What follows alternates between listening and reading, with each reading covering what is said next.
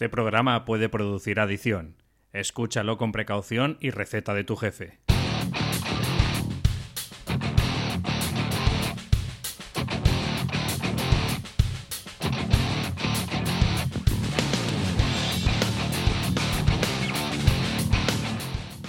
Muy buenas, bienvenidos otra vez a cambiaturrumbo.com. Ya sabes que te pongo este tipo de música marchosa para que de alguna forma te animes a cambiar, a, a pensar de diferente forma, a a ser más objetivo, más claro, a tener una mente más despierta. Y bueno, pues si estás pensando en contratar un coach eh, personal que te ayude a tomar esa decisión tan importante que es como eh, plantearte o el dilema que tienes de plantearte eh, si tienes que cambiar de puesto de trabajo o no, pues bueno, quiero que sepas que en cambiaturrumbo.com barra sesiones de coaching, ahí tendrás toda la información necesaria para que te embarques en este mundo tan apasionado que es el mundo del emprendimiento. Y bueno, nada más, porque quiero reducirlo, quiero eh, esta cuña que sea bastante cortita. Ya sabéis que me podéis mandar toda la información que queráis o, preguntarme cualquier consulta o sugerencia que tengáis para mejorar tanto los podcasts como las entradas que queráis que hable de algún tema en, particular. Y simplemente, pues nada, muchas gracias por estar por aquí otra vez nuevamente en el programa. Eh, un saludo y ahora empieza el programa.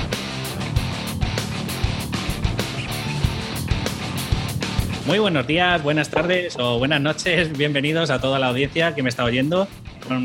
Eh, junto a mí hoy que está Almudena Palacios, que es una compañera, una emprendedora, que la he traído principalmente pues, para que nos cuente un poco sus prepencias y sus vivencias que ha tenido eh, pues, eh, pues desde ser una maestra de educación primaria pues hasta convertirse en su propia jefa a causa de, de haber pedido una excedencia, ¿no? Ella, su formación es antropóloga social y cultural, tiene un máster en innovación e investigación y luego actualmente también realiza el doctorado en educación. Además, eh, está estudiando eh, pedagogía Montessori, que nos explicará luego en, más adelante qué, es eso o qué diferencias hay entre la educación normal. Y bueno, principalmente la he traído porque ella eh, tiene dos emprendimientos, los dos son online pero el que más eh, arrancado está, por decirlo de alguna forma, o el que está más maduro es educación-medio primaria.es. Pues buenas, Almudena, ¿qué tal? Hola David, muy bien. Pues nada, te quería traer pues un poco pues para avivar y ayudar a toda esa gente que, de alguna forma pues siente que, a lo mejor como te pasa a ti, como me pasa a mí, que el funcionariado, la administración no es el, nicho perfecto para, para, jubilarte allí, porque a lo mejor tenemos algún, no sé, alguna sensación como, como que podemos dar un poco más de sí nosotros, ¿no? Sí, yo creo que sí. Eh, se supone que cuando opositas es un trabajo para toda la vida, es lo que buscas, pero hay veces que cuando llegas a ese momento, pues te das cuenta de que pasan los años, pasan los años y como que quieres más, como que tu cuerpo te pide algo diferente, cambiar. Pero, ¿cómo lo notaste tú? Porque no creo que sea de un día para otro que dices, o sea, me he sacado, porque si mal no recuerdo, tú estás, eh, aprobaste la oposición en el 2009 Sí. ¿Y cuándo empezaste a notar que, aunque era tu pasión, pero era algo que no cuajaba? Pues desde hace unos tres años más o menos. Bueno, yo cuando aprobé la oposición me mandaron, me mandaron lejos de casa, ¿vale? A unos, pues, tres horas más de mi casa. Y entonces era como que yo estaba deseando volver, volver a mi ciudad, volver con mi gente. Entonces todo el tiempo era eh, pensar en qué puedo hacer para acercarme a, a mi casa, ¿no? A estar cerca de mi familia, de mi gente. Y entonces cada año yo no me daba cuenta, pero cada año se ve que ese aspecto a mí me pesaba más mentalmente. Hasta que, como te digo, hace unos tres años más o menos, tres, cuatro años, ya me notaba que me afectaba mucho a mi vida diaria ya no estaba tan contenta, no estaba tan feliz, mi trabajo me encantaba y me encanta porque me encanta enseñar, por eso todo mi mundo, digamos, gira en torno a la educación, pero eh, me costaba horrores cuando tenía que volver a irme a mi puesto de trabajo y notaba que, pues eso, que me faltaba ya motivación, me faltaba alegría, me faltaban ganas. Y luego a la vez pensaba que la vida era muy corta y que no podía estar así, o sea, no podía llevar un, año tras otro deseando que llegue fines de semana, deseando que llegue vacaciones, deseando que llegue un puente, que luego en el fondo, como yo digo, los maestros esas vacaciones, esos puentes, la mayoría estás preparando materiales o estás haciendo otras cosas, o formándote incluso, ¿vale? Entonces fue así como me empecé a notar que, que necesitaba otra cosa, que necesitaba cambiar. Ya, o sea, mm, yo creo que te ha pasado como, pues en mi caso, o a lo mejor como muchos oyentes que nos escuchen, em, que si es verdad que apruebas una posición porque, porque crees que tu sino, tu, tu forma de, de, ayudar a la gente, pues es a través, a lo mejor, en tu caso, por ejemplo, es a través de la educación, pero hay un momento, un clic, un día en el que te das cuenta de, o bien porque te estás quedando muy corta, o bien porque te tienes que estar enfrentando día a día eh, con instituciones que no le encuentras muchas veces mucho sentido de lo que están haciendo, porque eh, yo creo que, no sé, y esto seguro que me puedes ayudar tú, pero estoy convencido de que hoy por hoy, como está formada la educación, es para generar trabajadores. O sea, en ningún momento ni para emprendedores, ni en ningún momento para que te sientas realizado, yo creo que ahí esto, lo que es el tema de realización personal, no existe. No sé si me puedes ayudar tú. Sí, es así, es así totalmente. Es así totalmente. O sea, eh, luego lo que tú dices, luchar contra instituciones, contra burocracia, que en el fondo, en mi caso, en mi, en mi, trabajo, era como, es que esto, rellenar papeles, papeles y papeles, no está ayudando a mis alumnos me está quitando tiempo, me está quitando fuerza a mí, me está quitando ganas, cuando yo lo que tengo que hacer es estar haciendo clases muchísimo más dinámicas, más motivadoras, más innovadoras y formarme o reciclarme para mis alumnos. Y es una lucha continua, eso aparte de, lo que yo te he contado, eso sí que lo vivió cada día.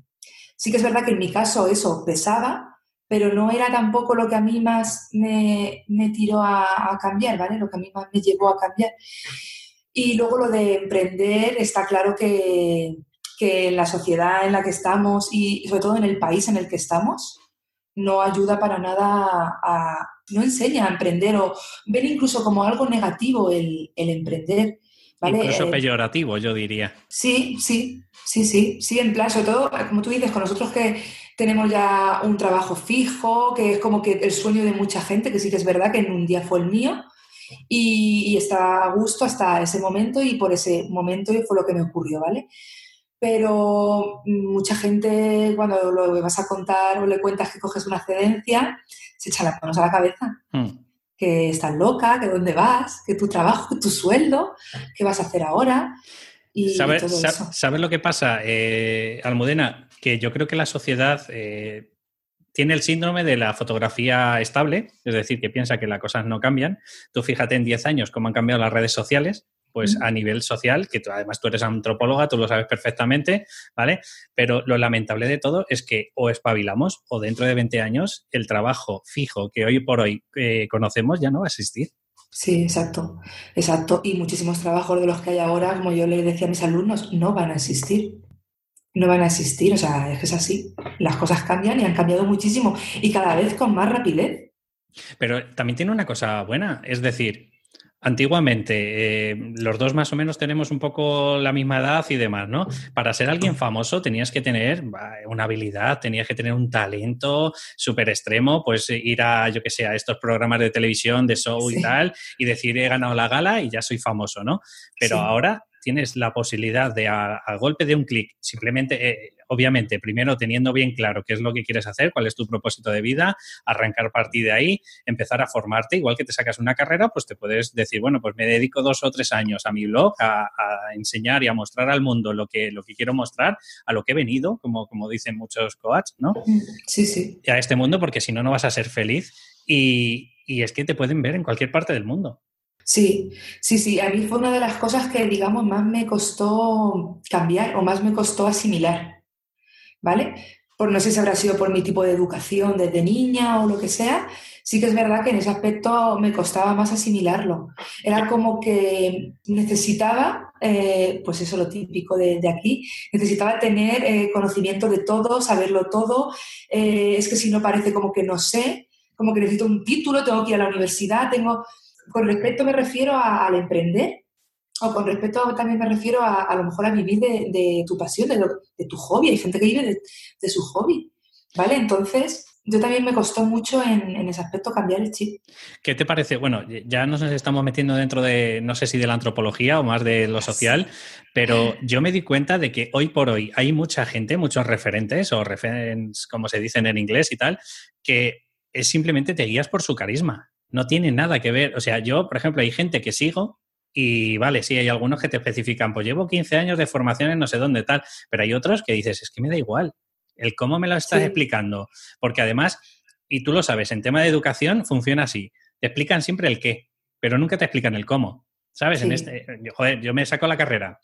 ¿El qué? Conceptos, conceptos, conceptos. Llegas a psicología deportiva, conceptos, conceptos, conceptos. Y según esta investigación y según este autor y tal, pero no te, no te explican nunca el cómo. De pronto llegas al paradigma digital y empiezas a ver que da igual lo que es el qué y te explican el cómo. Y es que es justo, o sea, es la clave, o sea, es Aquí sí que es, mm, te puedes forjar como, como emprendedor, te puedes forjar como, como aprendiz o como, o como especialista o experto de algo y simplemente con explicar el cómo. Sí, sí, sí, pero es que, es, es que hay que cambiar muchísimo. Hay que cambiar, bueno, lo que hemos dicho antes, instituciones completas. Hmm.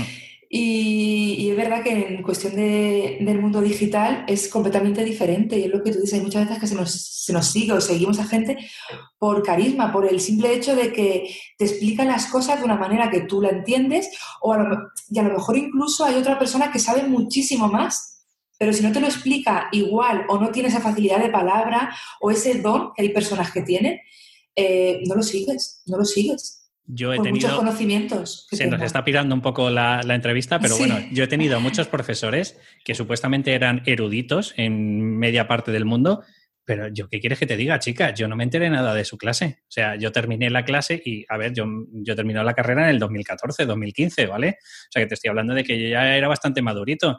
Sí. Y, me quedé como diciendo, ¿pero qué me estás contando? O sea, llevan cuánto, 30 años pagándote eh, un puesto de trabajo y, sigues haciendo lo mismo que hace 30 años. Mira, yo hay una de las asignaturas, yo es que me encanta despotricar, ¿vale? Pero una de las asignaturas era inteligencia eh, humana, que lo más moderno que me explicó el profesor era del año 85, ¿qué te parece? Pues increíble, increíble, pero me lo creo, ¿eh? Pero tal, cual te lo cuento, ¿eh? Sí, sí, sí. Y te estoy hablando de la Universidad Complutense de Madrid que no estoy hablando de una universidad eh, digital en no sé dónde, ¿vale? Sí, sí, sí. Sí, eso fue lo que me ocurrió a mí. Bueno, eh, ahora parece ser que, por ejemplo, Magisterio ha cambiado algo según me van contando, ¿vale? Pero, por ejemplo, yo cuando terminé mi carrera de, magisterio, que se supone que después la gente va a opositar, ¿no? Eh, no tenía ni idea de lo que era una oposición, no tenía ni idea de lo que era nada. O sea, estaba perdida, era como, bueno, que, me han enseñado. Eh, luego, aparte, dices, me han enseñado a dar clase. Pues lo que tú dices, si tuve 30 profesores, pues a lo mejor me enseñaron a dar clase 5 o a intentar buscarme mañas para dar clase. ¿Vale? Mm. Alternativas, ser un poco más dinámico, hacemos exposiciones orales, cosas que se supone que deben de ser súper mm, normales y cotidianas o hacerlas a diario, eran, eran raros, o sea, era lo raro. Y sí que es verdad que sales de la carrera, en mi caso, diciendo, me tengo que enfrentar a esto que a mí nadie me ha preparado, o sea, no mm. tenía ni idea, ni idea. Vale, entonces apruebas la oposición porque tú eres una crack. Y acto seguido, eh, a los dos años ya empiezas a ver que hay algo que no cuaja. Mm, principalmente que te separan de, tu ciudad, que te tienes que ir a recorrer el mundo, como Marco, para ir a correr. Lo típico en los maestros, es así, es carretera y manta. Vale, entonces llegas un momento en el que dices, bueno, por hobby empiezo con esto. Pues mira, yo me presenté a dos, bueno, a dos oposiciones, ¿vale? Aprobé en el 2009 y directamente conforme aprobé, pues nada, en septiembre, el día 1 ya tienes tu destino ahí que me fui. Y bueno, yo seguía estudiando, como ya sabes, como te he comentado, pues hacia la, licenciatura, o sea, como que estaba entretenida, ¿no? Entre mis clases, mis alumnos, preparar material, mi licenciatura, lo que a mí me gustaba. Yo ahí era feliz, ahí era súper feliz. Y luego ya al cabo de unos dos años más o menos, en el 2011, fue cuando nació mi primer proyecto, educación-primaria.es. Y entonces eh, fue más que nada porque necesitaba como contarle a la gente eh, cosas que yo veía de la educación, como tú dices. Al principio era como a despoticar, ¿vale? Esto no me gusta, esto sí me gusta, esto me apasiona, esto no.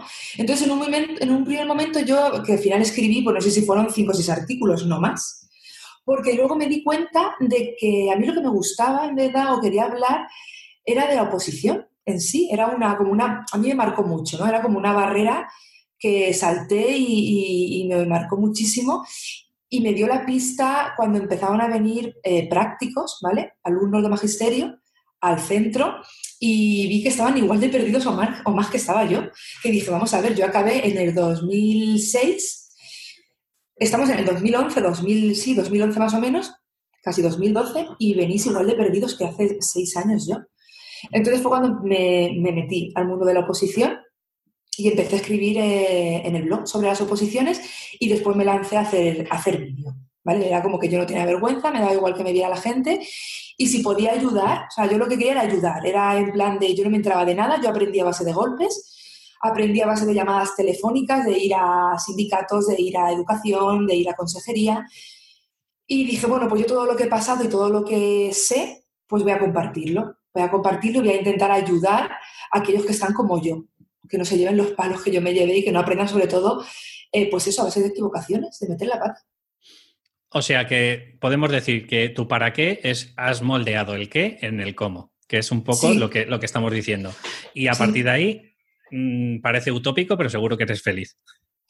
Sí, ahí empecé a, ser feliz. La gente no lo entendía, pero yo empecé a ser feliz porque era como que compartía algo que yo sabía que a la gente le venía bien, porque bueno, pues subían los suscriptores, subían los likes, todas estas cosas que la gente me iba escribiendo, sigue compartiendo vídeos, oye, ¿me puedes explicar esto? ¿Cómo se hace tal?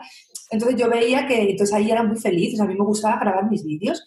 Mis compañeros mismos del cole no lo entendían en plan de, pero vamos a ver, si echas tu tiempo libre en eso, ¿qué ganas? Eh, pierdes tiempo, ¿no? O sea, la gente no lo entendía, ¿vale? ¿Sabes lo que pasa? Que la gente, yo me he dado cuenta después con el coaching, con la psicología un poco, que en vez de eh, como se le llama en, coaching, ser en modo guerrero ¿no? y, luchar por tus sueños, es preferible destruir los sueños de los demás para que los demás estén todos como un rebaño, ¿sabes? O sea, ¿sabes lo que pasa? Que piénsalo de una forma, tú tienes tu autoestima y tu autoestima es, ya por una posición, pues ala, a vivir y a jubilarme ahí, ¿no? ¿Qué ocurre? Que si tú ves a compañeros que, se levantan y dicen, no, yo es que quiero algo más, pues claro, tu autoestima está diciendo, mm, o hago lo mismo que ellos o les destruyo sus sueños para que todos volvamos a estar igual. Sí, sí, pero, Pero fíjate que yo ahí ni siquiera pensaba en monetizar, ¿vale? Ni en sacar rentabilidad. O sea, no sé cómo decirte. es que no sacaba rentabilidad para nada, al contrario. A veces me ponía a grabar vídeos porque me apetecía a las 10 de la noche o un sábado por la mañana, porque era lo que a mí me llenaba en ese momento. O sea, no sé, era. Para ellos era rara, la verdad. Y lo de monetizar y todo esto vino después, pero vino todo rodado, vino rodado porque la gente era como que me lo iba pidiendo. Y yo decía, uy, no, no, no, yo ahora estoy con el máster, ahora estoy con no sé qué, ahora tengo este proyecto, no tengo tiempo de ponerme a eh, preparar, que era lo que la gente me pedía, preparar oposiciones. Iba dejándolo, pasaban los años y yo lo iba dejando. Hasta que, no sé, me decidí, me decidí, tampoco pensando nunca en, luego voy a coger excedencia por esto ¿Vale? Pero cuando, mi trabajo. ¿Cuándo empezaste a cambiar tu chip a nivel mental? De decir, venga, pues voy a empezar a grabarlos ya un poco monetizando. Pues hace un par de años, unos dos años más o menos. Sí, unos dos años. Dos años más o menos, yo creo que más o menos justo, porque fue cuando más o menos también hablé y pensé en, eh, quiero tener familia, quiero tener hijos y no quiero estar en esta ciudad, quiero irme a la mía. Ajá, o sea que al final, al final nos cambia el chip. Mm, siempre dicen por algún shock y en tu caso fue por el niño. Te dio que pensar, seguro, seguro que si me meto más en el coaching, seguro que empezaste a pensar diciendo, yo es que no quiero esta vida para mi hijo o mi hija, porque no sé si, si tienes... Sí, sí, niña, pero sí, sí es así. ¿A, qué va por ahí?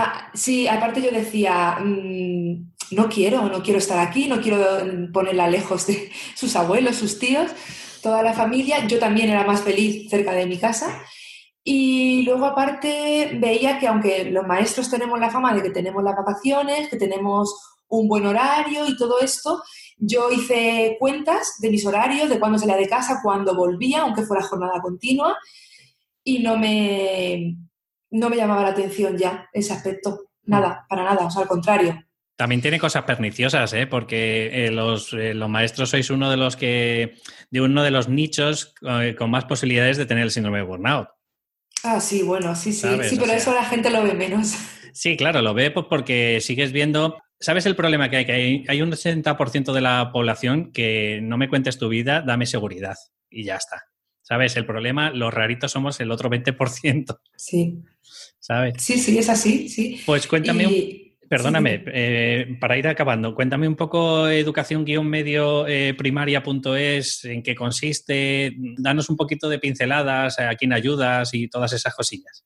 Bueno, pues ayudo a los opositores de maestros, los que se van, los que van a pasar por la prueba para ser maestros, eh, a nivel público, claro está.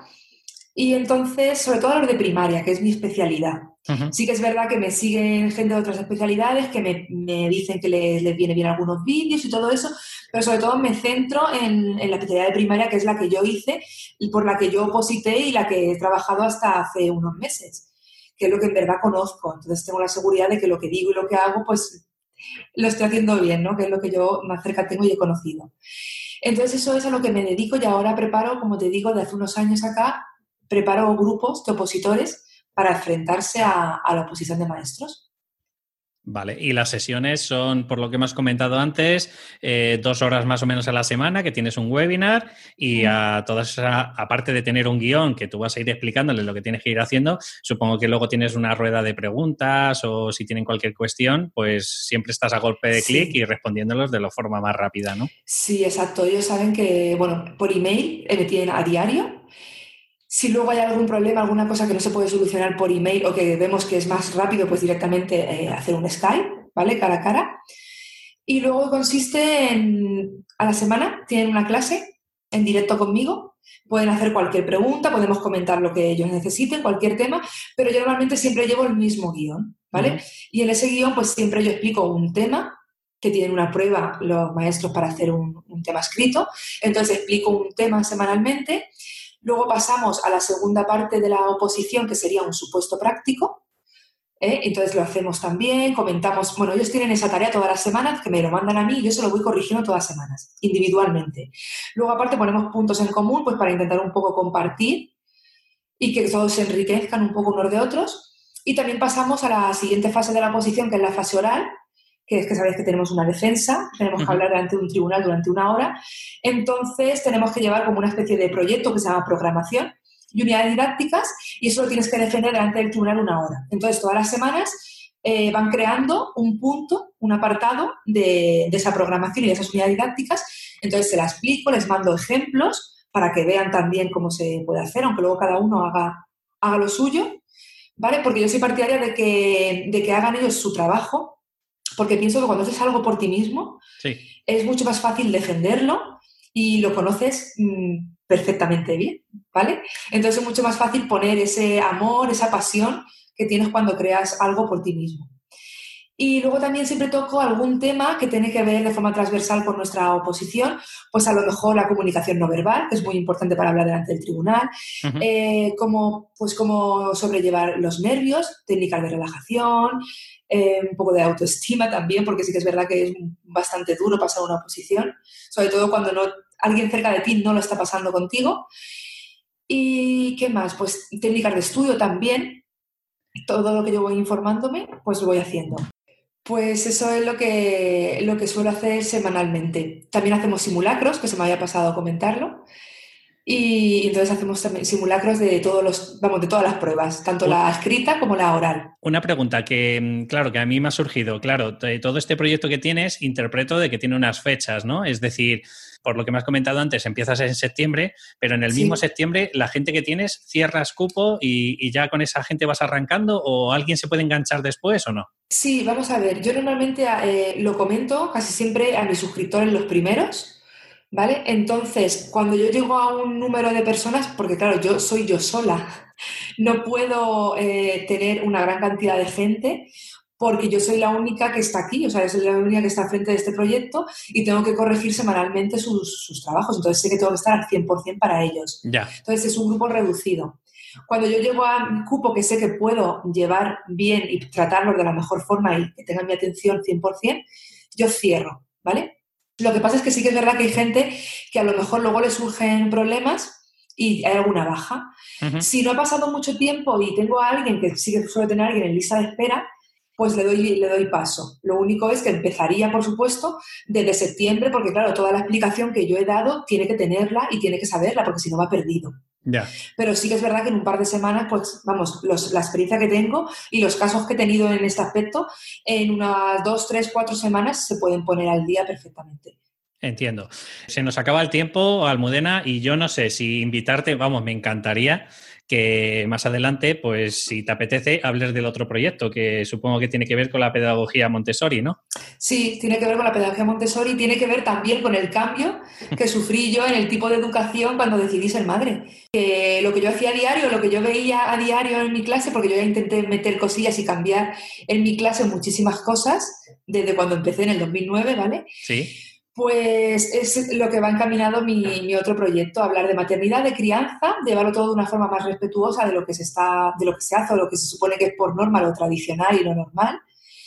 Y sobre todo también el método Montessori porque era lo que a mí más me impactó, más me llenó eh, de cara a la, educación, a la educación que yo quería para mi hija en ese momento y que luego yo introduje con mis alumnos. Ya empecé a hacer, pues eso, mis primeros pinitos con ellos para cambiar un poco, pues eso, ser más innovador, diferente, adaptarte al siglo XXI. Voy a sacar mi lado macarra y te voy a decir, ¿te vienes, te tiras el rollo y te vienes otro día? Sí, vamos, por supuesto. Encantada. Vale, yo igual, ¿eh? O sea, yo me lo he pasado genial. Sí me quiero, de verdad, te lo digo en serio, yo no sé, a ver si nuestra disponibilidad, pues no sé, dentro de unas semanas más nos explicas, porque me he quedado con esa cosilla de saber, joder, ¿qué, es esto de la pedagogía Montessori? Dime cinco tips rapidillos de por qué sí o por qué no recomiendas eh, emprender, así que te vengan. ¿Por qué sí, por qué no? Ahora mismo todos son sí. Vale, pues genial. Vale, son.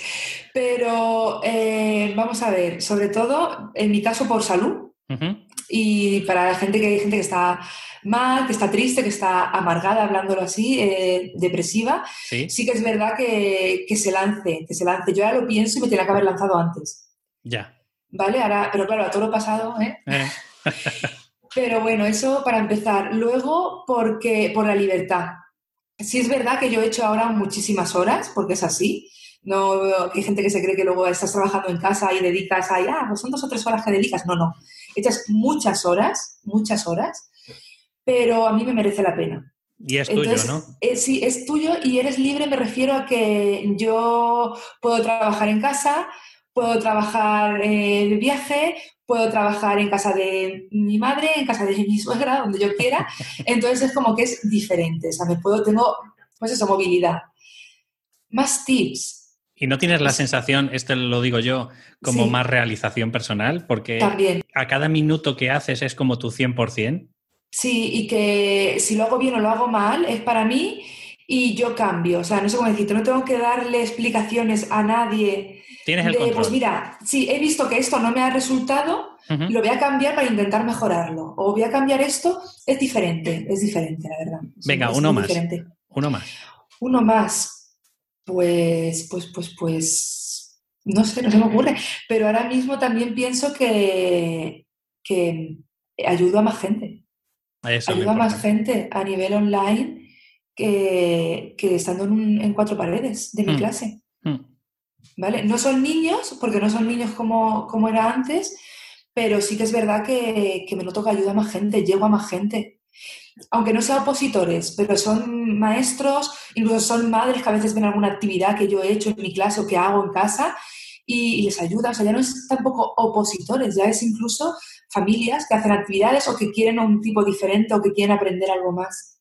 Es como si tuvieras la sensación de que tú puedes ayudar moldeando a la persona a, que tenga otro punto de vista o, quizás, pues, pues eso, otras herramientas que no son las típicas que te mandan las instituciones y demás, ¿no? Sí, sí, que se puede hacer de otra manera y que hay veces que yo me he sentido a veces que he intentado cosas y ha habido momentos que me han cortado las alas. Hmm. Entonces, pues mm, te duele, te duele porque tú estás viendo que algo no funciona y que encima te cortan las alas y es como, jo, es que yo estoy viendo que esto no, no va bien. Pues si me dejas 10 segundillos, bueno, si quieres despedirte de la audiencia, genial. Pues nada, que un placer haber estado aquí, que espero repetir y nada, que les haya gustado la entrevista. Seguro que sí, vamos, o sea, no teníamos nada preparado, pero ahí está.